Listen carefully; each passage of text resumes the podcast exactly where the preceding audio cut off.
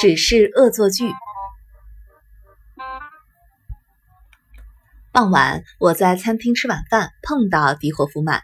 他说他正要回办公室，我觉得那会很好玩，于是便跟着他一起回去。他开始工作，没过多久便跑到隔壁去打开那里的档案柜，却出乎我预料之外。他刚巧跑去打开了我放第三张纸条的柜子。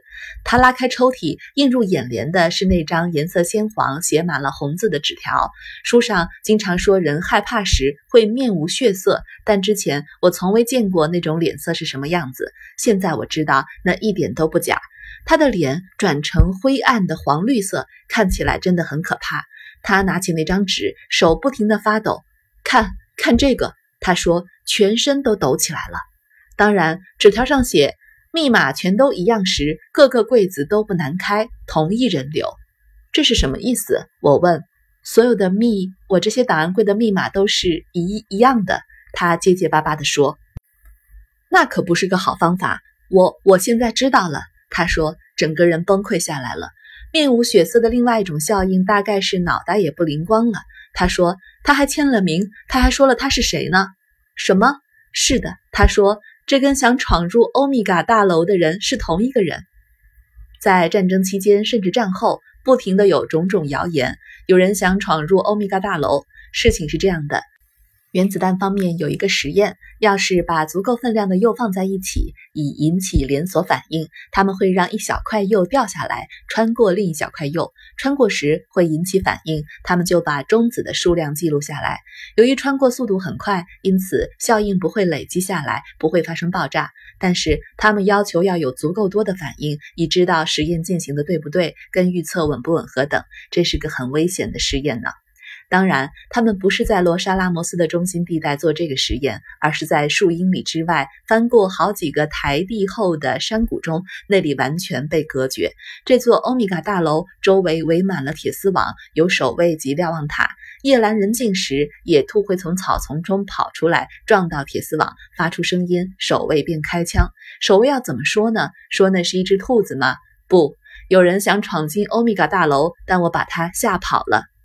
这是为什么迪霍夫曼会面无血色和发抖？但他没有注意到逻辑上的不同。想闯进欧米伽大楼的人，说不定就是站在他身旁的同一个人呢。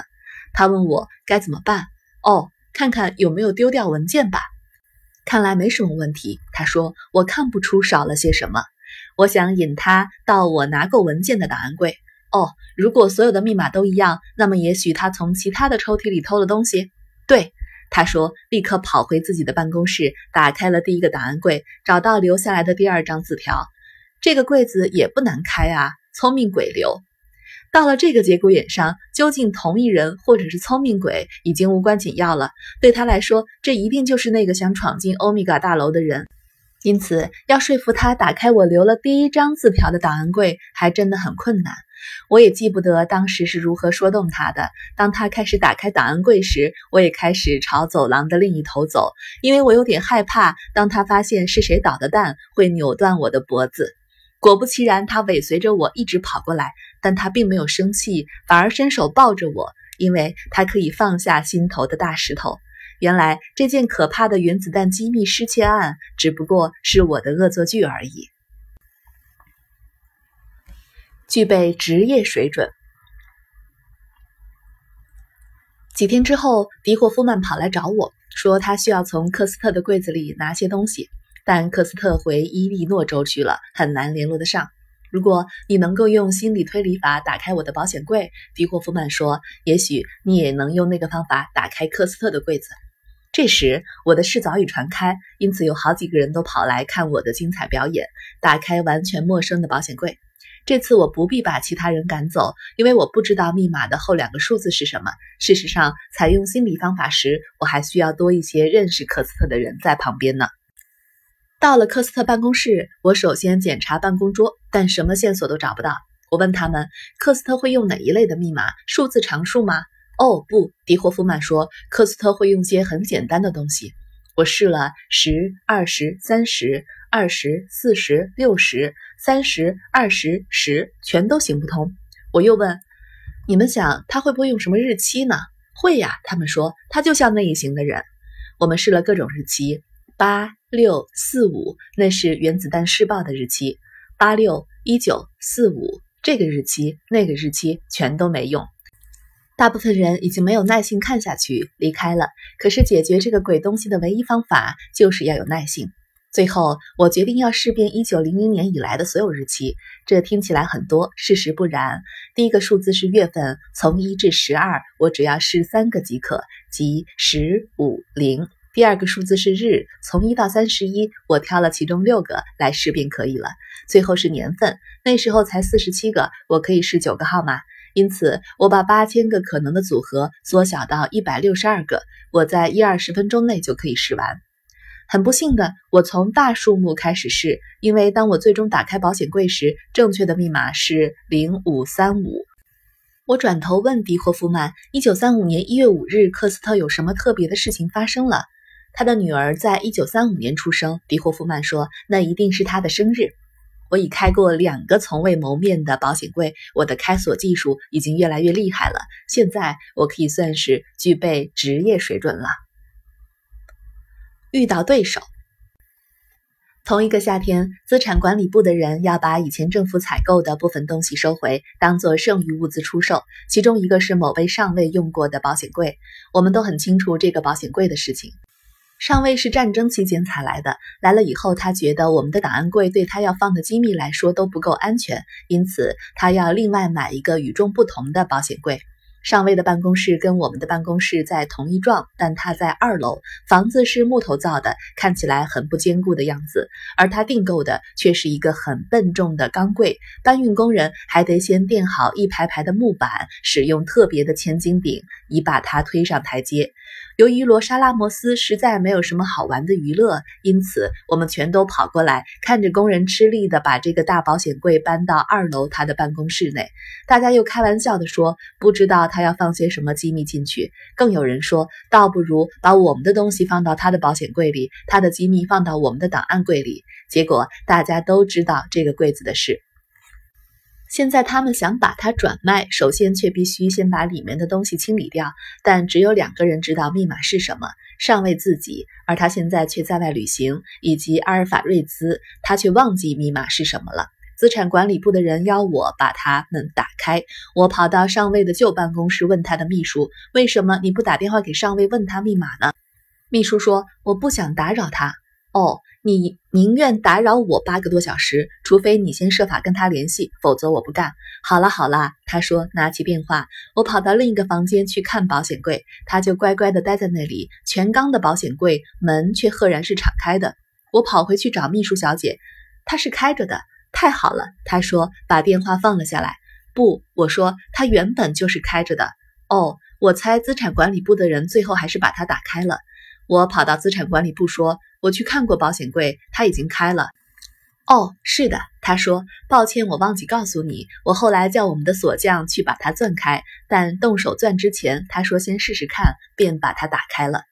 原来如此，这里透露了三项信息：首先，罗莎拉摩斯现在聘请了一位正式的锁匠了。第二，这个人懂得怎样把保险柜钻开，那是我不懂的手法。第三，他能够打开以前没碰过的保险柜，而且在几分钟内变成功，这是真正具备职业水准的锁匠。这样的人物，我必定要去会一会。我发现他们在战后才把他聘来处理类似的事件。其实，单是开保险柜的工作量还是太少了，因此他还负责修理我们以前常用的马灿特计算机。刚巧我在战时也经常修理那些东西，于是我想到一个跟他碰面的方法：伺机而动。我一向跟别人交往时都不会拐弯抹角或耍手段，我会直接走上去自我介绍。可是这次不一样，跟这个锁匠见面对我来说是那么的重要。我也知道，除非我先展示实力，他是不会告诉我他的开锁秘诀的。我找到了他的办公室所在，跟我一样在理论物理组的建筑内，不过他在地下室。我也知道他通常在晚上工作，这时候机器都不会有人用。因此，一开始我晚上到办公室时，都故意从他的门前走过，就那样而已，只是从他的门前走过。过了几个晚上，我也只嗨的打一声招呼。再过了一段时间，他认出来经过门口的是同一个人，便开始说嗨或你好。过了好几个星期的磨磨蹭蹭，我注意到他在修理马参特计算机，但我还是没有说什么，时机还未成熟呢。慢慢的，我们多谈了一些了。嘿，你工作真勤快卖力呀！是，蛮忙的，之类之类的。终于出现了重大突破，他邀请我分享他的汤。现在事情进行的很不错了，每个晚上我们一起喝汤，我也开始提到加速机，他也告诉我碰到的困难。原来他一直在设法将一组带弹簧的轮子装回轴上，但他没有合用的工具，已经试了一个星期了。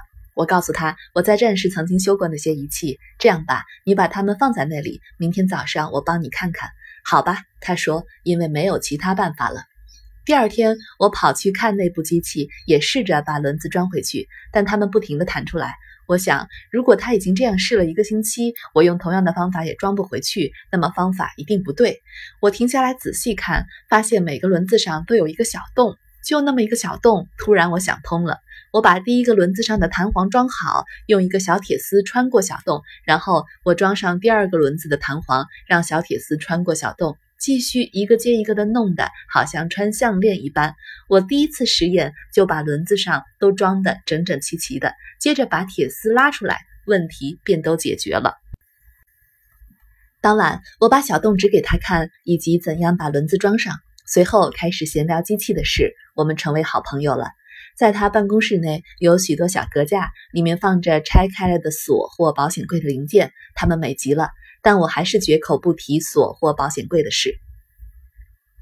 谜题揭晓，我感觉时机快成熟了，于是放出一个小饵谈保险柜。我把我唯一知道的小知识告诉他，就是当那些锁被打开时，你可以找出密码的最后两个数字。嘿，我一边看着他架子上的东西，一边说：“你在修理摩施勒保险柜啊？是。你知不知道这些锁并不保险？”他们开着时，你可以找到后面两个密码组合。你会那一招？他说，终于显露出兴趣。我说会呀，试给我看。他说，我示范给他看。你叫什么名字？从头到尾，我们都没有问过对方姓名。我叫费曼。我说，天哪，你就是费曼！他激动地说，伟大的开锁专家，早就久仰大名了。我一直都想跟你会面呢。我希望能跟你学学怎样撬开保险柜。这话怎么说？你早已经知道怎样撬开保险柜了。我不会。听着，我听说你把上尉的保险柜打开。我花了那么多心思跟你会面，而你现在却告诉我你不知道怎样撬开保险柜。没错。那么你至少懂得怎样把保险柜钻开。那个我也不会。什么？我叫起来。资产保管部的人说你拿了工具要去把上位的保险柜钻开。如果你身为锁匠，他说有人跑来找你去把保险柜钻开，你会怎么做？我回答：我嘛，我会假装很忙的整理好工具，跑到保险柜那里，随便在柜子上用力钻下去，好保住饭碗。那正是我的做法。但你确实把它打开了，你一定知道怎样撬锁。哦，是打开了。我知道那些锁出厂时密码都设定在二五零二五或五十二五五十。因此，我想，也许那家伙根本懒得改动密码呢。而第二组密码就真的成功了。我还是从他那里学到了一点东西。原来他跟我一样，都是用那些神奇的方法把锁撬开。但更滑稽的是，那个大人物上尉买了这么超级安全的保险柜，一众人等又费那么大的劲才把他抬进他的办公室，而他居然懒得动手重新设定密码。我走进我们那座大楼的各个办公室，试拨那两组密码。我发现，平均每五个保险柜中，用这个方法就可以打开其中一个。